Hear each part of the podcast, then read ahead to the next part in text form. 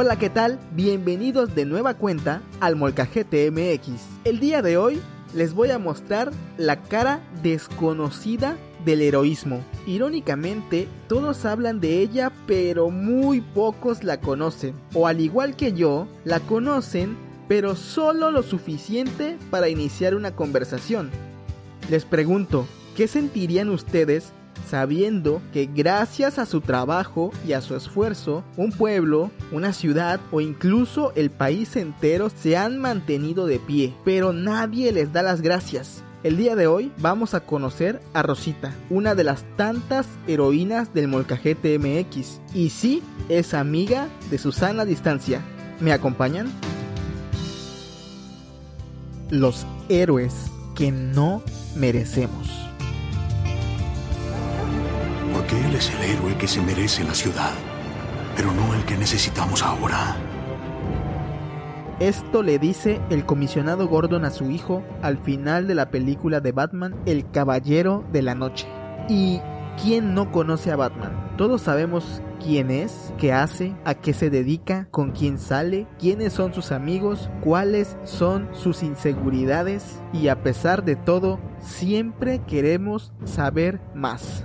Películas, cómics, libros, en fin, lo que sea sirve para saciar esta hambre, a veces exagerada, de querer ser o parecerse a Batman, o ya de perdido, entre muchas comillas, a Bruce Wayne.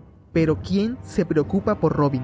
Ha sido compañero de aventuras, de glorias y de fracasos del hombre murciélago, pero con menos reflectores, su camino parece llegar siempre al mismo destino, el de la indiferencia. En el molcajete no hay superhéroes, solo héroes, ya que el prefijo super pone a estos personajes en un terreno que está ocupado por otras personas de la vida pública. Esta historia es para Rosita, enfermera del hospital público del Molcajete. Los que la conocen pueden validar lo que diré a continuación. Ella es responsable, trabajadora, honesta, detallista y sobre todo tiene una sonrisa que pocas veces se borra. Rosita actualmente está en el frente de batalla de una guerra que empezó en 2019, pero que al molcajete llegó en marzo de 2020. No siempre fue así. Antes de que llegara el llamado enemigo silencioso, trabajaba para un prestigioso hospital privado. Desde luego, no todos los ciudadanos podían pagarlo, pero los pocos que sí prácticamente mantenían en pie este servicio particular. No es que los dueños e inversionistas del hospital estuvieran forrados en dinero, la realidad era otra muy distinta. Las cirugías estéticas y las cirugías mayores eran lo suficientemente caras para poder pagar la nómina del personal médico, las instalaciones y su mantenimiento. A pesar de que el hospital muy pocas veces estaba siquiera al 60% de su capacidad. Con la llegada de la epidemia y el aumento de contagios, las cosas cambiaron drásticamente. Como en todos lados, la gente empezó a tener miedo de acudir a los hospitales y contagiarse de quién sabe qué cosa. El hospital privado no fue la excepción. Con la baja clientela, empezaron a circular rumores en los pasillos del hospital. ¿Ya escuchaste, Rosa? Nos van a despedir. ¿Ya empezaron con los enfermeros de la sección C? Le preguntó Saúl, el enfermero que ha sido su amigo por dos años, mientras esperaban el transporte para regresar a casa. ¿Quién dijo eso, Saúl? Claro que no. No hagas caso. Chismosos hay en todos lados. No, Rosy, esta vez es real. Vi como varios compañeros estaban llorando al finalizar el turno. Incluso quienes descansaban hoy estuvieron en el hospital. ¿Y ahora qué vamos a hacer, Saúl? ¿Qué voy a hacer con mis niños? Mi esposo se quedó sin empleo ayer. El restaurante donde trabajaba tuvo que cerrar. Te tengo una buena noticia y una mala. ¿Cuál quieres saber primero? Bueno, no importa, te digo la buena. El Insabi ya llegó al molcajete y lanzaron una convocatoria para contratar personal médico.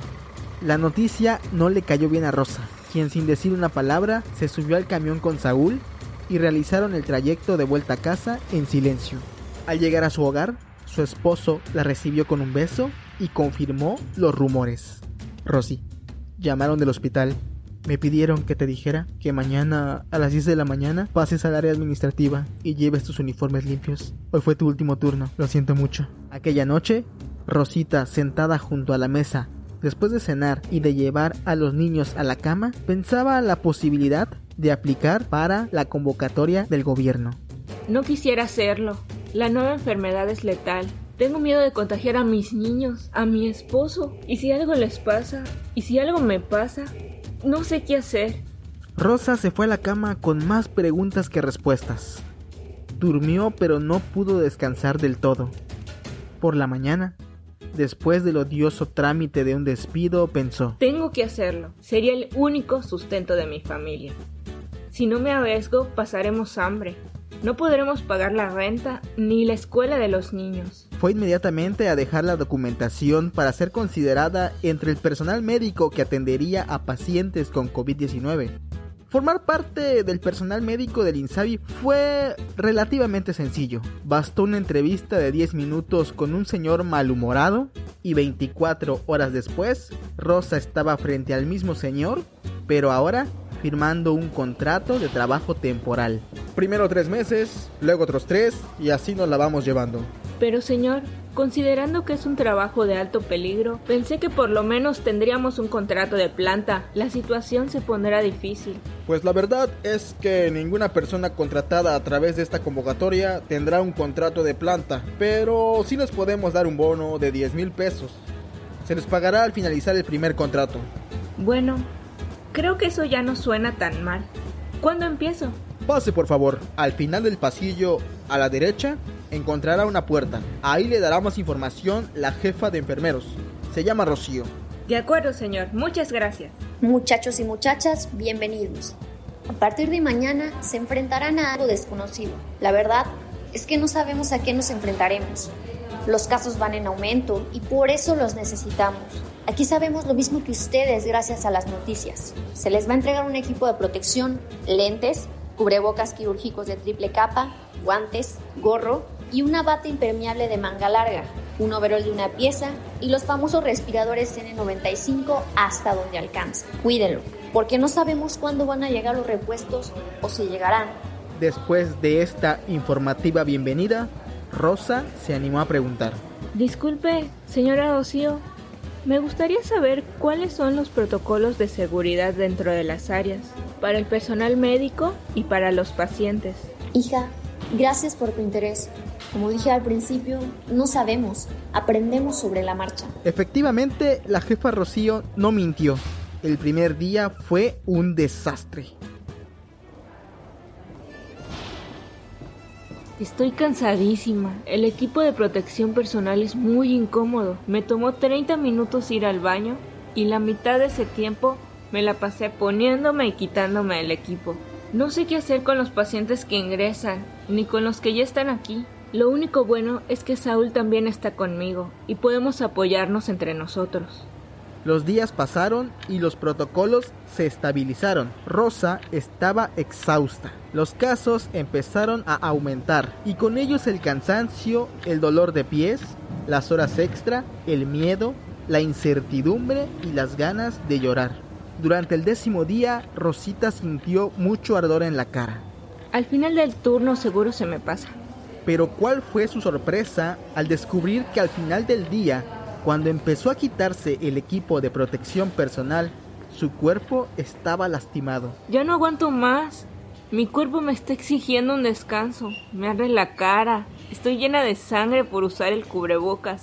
Y los lentes están muy apretados. Solo quiero llegar a mi casa, platicar con mi esposo, jugar con los niños y dormir. Soñar tal vez que mañana todo habrá terminado. Nada acabó en absoluto. Después de tres semanas, las cosas se mantuvieron grises. El cuerpo se acostumbra a todo. Las marcas en la cara disminuyeron considerablemente. El cansancio ya no pesaba como al principio, sumado a que para entonces el equipo de protección personal mejoró ligeramente de calidad, solo lo suficiente para dar un poco más de comodidad. Para la cuarta semana, Rosa ya aguantaba el desgaste físico que exigía combatir la pandemia, pero su mente no fue capaz de aguantar ese ritmo.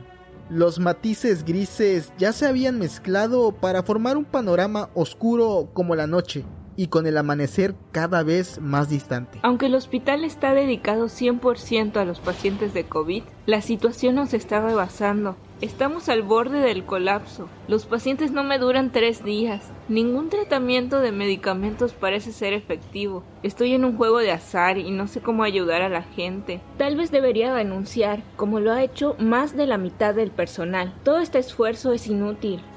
Rosita, venga a mi oficina de inmediato. ¿Para qué soy buena, jefa? Rosy, creo que ya te diste cuenta. Está renunciando medio mundo. Se nos terminaron los enfermeros especialistas. ¿Has estado alguna vez como enfermera de pacientes de terapia intensiva? Eh, no, no señora, nunca. A partir de hoy estarás en esa área. Serás la sombra de una de las dos enfermeras especialistas que nos quedan. Van tú y cuatro personas más. Tienen una semana para aprender. Así será, jefa.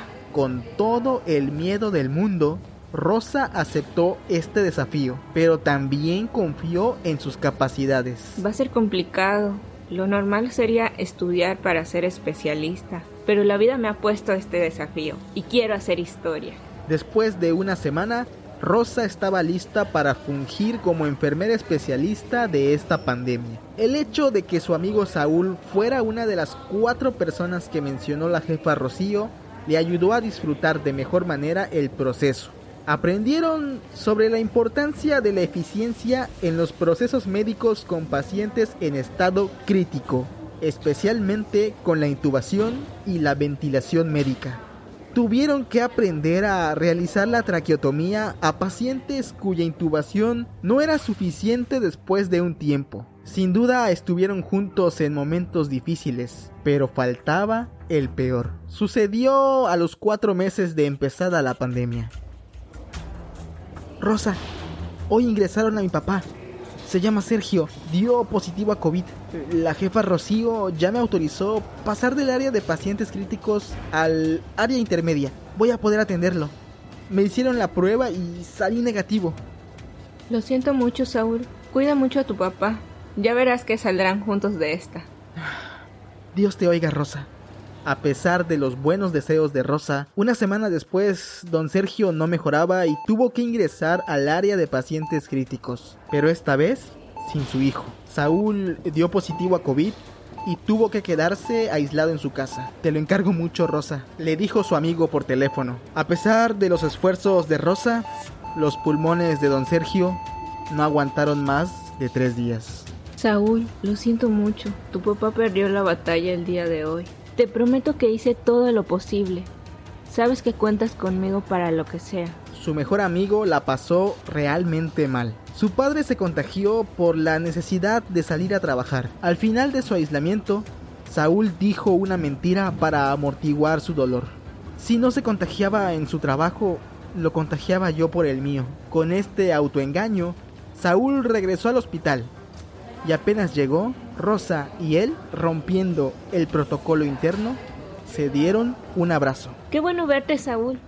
Creí que te tomarías más días, pero veo que eres el más fuerte de todos. Te prometo que a partir de ahora no dejaré que ningún paciente se vaya sin despedirse de su familia.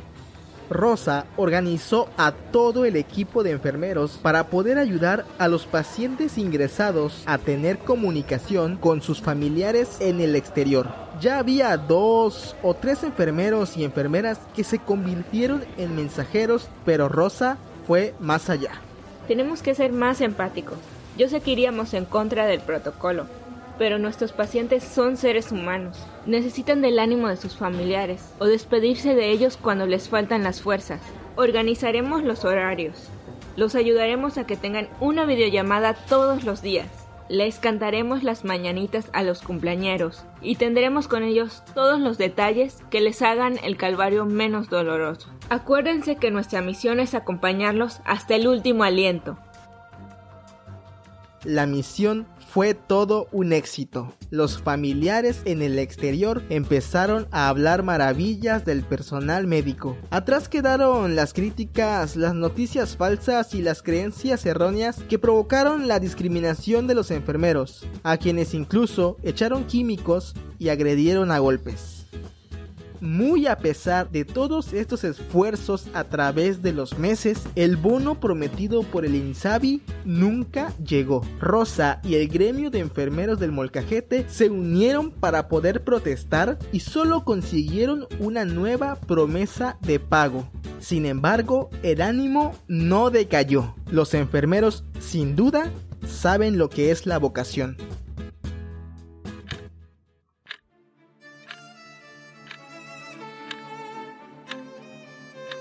Rosa se encuentra en casa.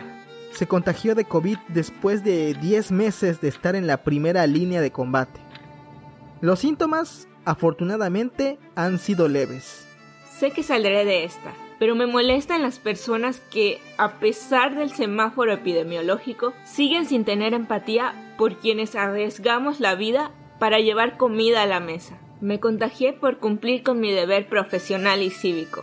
En cambio mis vecinos, mis familiares e incluso mis amigos se han contagiado solo por no cumplir con su deber cívico.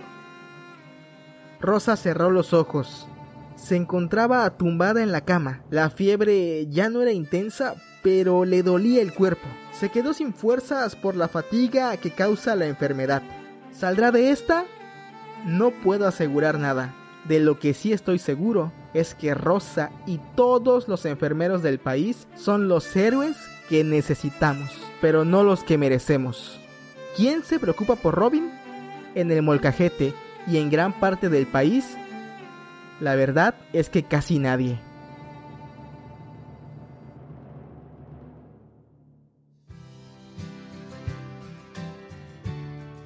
Hasta aquí nuestra historia del día de hoy. Sin duda como Rosa hay muchas personas que han arriesgado su vida por todos nosotros.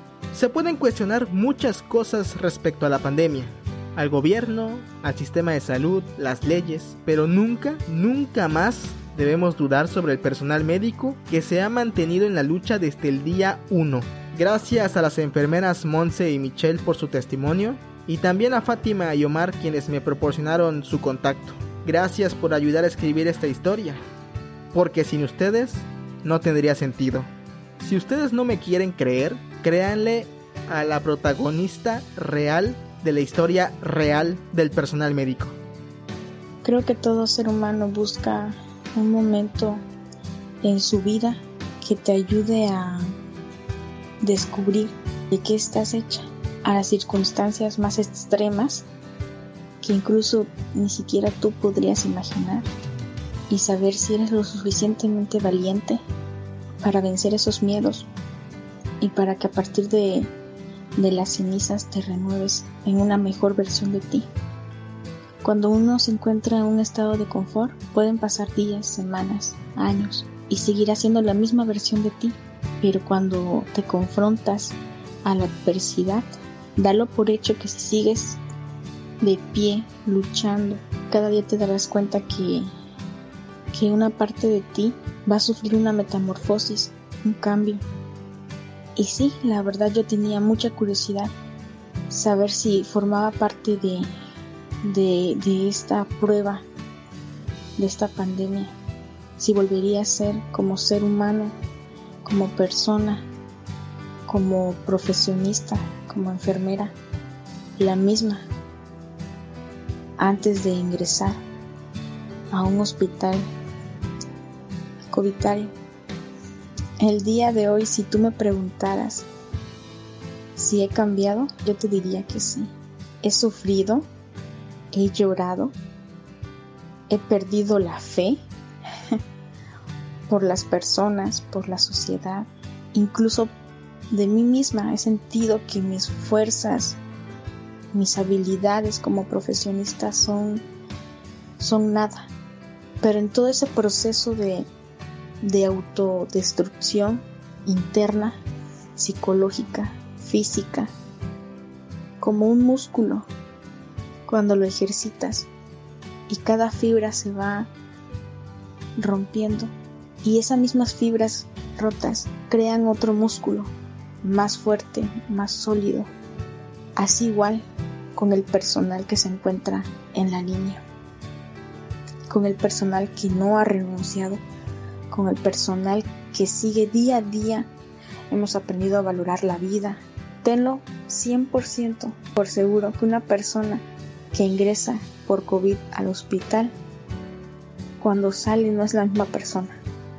Sale siendo más agradecida no solamente con el personal que estuvo con él en sus peores momentos, sino con, con Dios, con sus familiares, con la vida. Y en el proceso de sufrimiento se hizo más fuerte. Si tuviera la oportunidad de, de regresar el tiempo y me pusieran de nuevo la convocatoria, no lo habría dudado. Me habría vuelto a inscribir y habría vuelto a pasar por todo esto. Yo no me arrepiento, créeme. Esto ha sido todo. Nos escuchamos en la próxima historia del Molcajete MX. Muchas gracias.